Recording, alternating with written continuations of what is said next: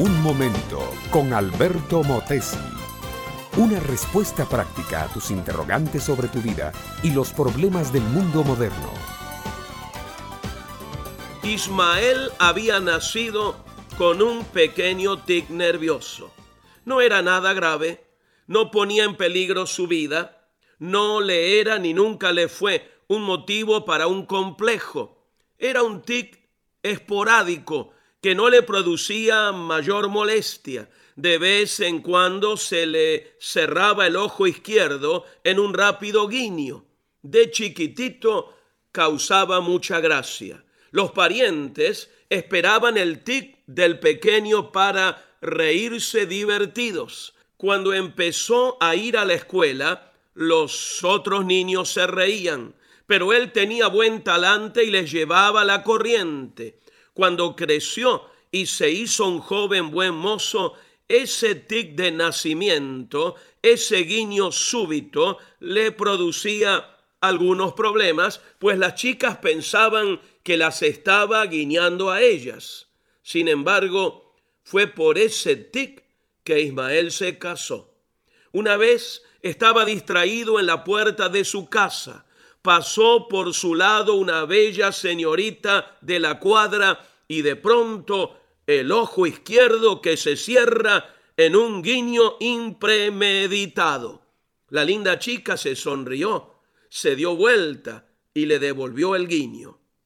Lo demás es historia conocida. El noviazgo, el compromiso, la boda en la iglesia y una nueva familia que nace y un nuevo hogar que se forma. Ismael testificó toda su vida. Si no hubiera sido por esa ventana que se me cerraba sin desearlo, no hubiera yo hallado a la mujercita de mi sueño. Pero la Biblia, mi amiga, mi amigo, se pone contra el guiño de ojos. Así, por ejemplo, en el libro de los Proverbios, en el capítulo 6, dice lo siguiente, el hombre malo, el hombre depravado, el que anda en perversidad de boca, que guiña los ojos, que habla con los pies, que hace señas con los dedos, perversidades hay en su corazón, anda pensando mal en todo tiempo, siembra las discordias. Por lo tanto, su calamidad vendrá de repente. Súbitamente será quebrantado y no habrá remedio.